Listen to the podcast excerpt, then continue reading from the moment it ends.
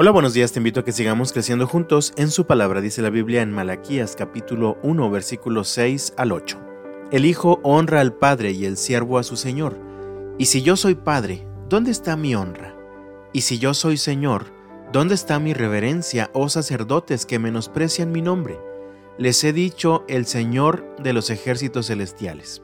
Ustedes dicen, ¿en qué hemos menospreciado tu nombre? En que ofrecen sobre mi altar pan indigno pero dirán, ¿cómo es que lo hemos hecho indigno? Pensando que la mesa del Señor es despreciable. Porque cuando ofrecen un animal ciego para ser sacrificado, ¿no es eso malo? Lo mismo cuando ofrecen un animal cojo o enfermo. Preséntalo a tu gobernador. ¿Acaso se agradará de ti? ¿Acaso se te mostrará favorable? Ha dicho el Señor de los ejércitos. Imagínate que el gobernador o cualquier autoridad importante para ti fuera a visitarte en tu casa. ¿Qué prepararías para recibirlo? ¿Qué le ofrecerías? En estos versículos, el Señor hace un reclamo a los sacerdotes del pueblo de Israel. Ellos estaban deshonrando a Dios y le estaban faltando el respeto. Los acusa de haber tratado su nombre con desprecio. Ellos responden, aparentemente sorprendidos, y preguntan, ¿de qué manera hemos tratado tu nombre con desprecio?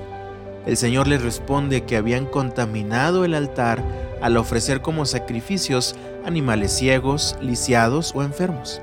Ellos pensaron que podían ofrecer esta clase de animales al Señor y no habría problema. Esto me recuerda a una frase que se escucha actualmente en muchas iglesias cristianas. Al cabo, ¿qué es para el Señor? Con esta frase tratamos de justificar de alguna manera nuestra mediocridad espiritual. Dios es nuestro Padre y nuestro Señor, y como tal merece lo mejor de ti. Recuerda que tú eres la ofrenda, y la calidad de tu ofrenda se mide en función de la forma en la que vives, se mide en función de el grado en el que has rendido de verdad tu vida a Cristo.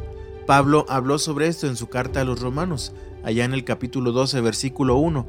Así que, hermanos, les ruego por las misericordias de Dios que presenten sus cuerpos como sacrificio vivo, santo y agradable a Dios, que es el culto racional de ustedes. ¿Qué clase de ofrenda eres para Dios? ¿Eres una ofrenda ciega por las cosas desagradables que ves? ¿Eres una ofrenda muda por las palabras desagradables que dices? ¿Eres una ofrenda sorda por las cosas desagradables que te gusta escuchar? Yo te invito, dale lo mejor al Señor. Sé un sacrificio vivo y santo para Él. Que Dios te bendiga este viernes y hasta la próxima.